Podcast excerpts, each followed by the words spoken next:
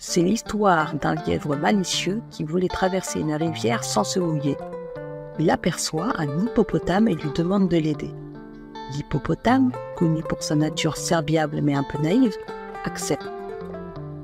Le lièvre grimpe sur son dos, lui demande de nager doucement pour ne pas l'éclabousser.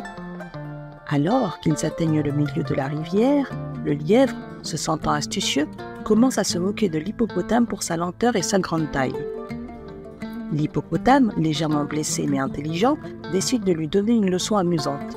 Il l'accélère brusquement, faisant sauter le lièvre en l'air.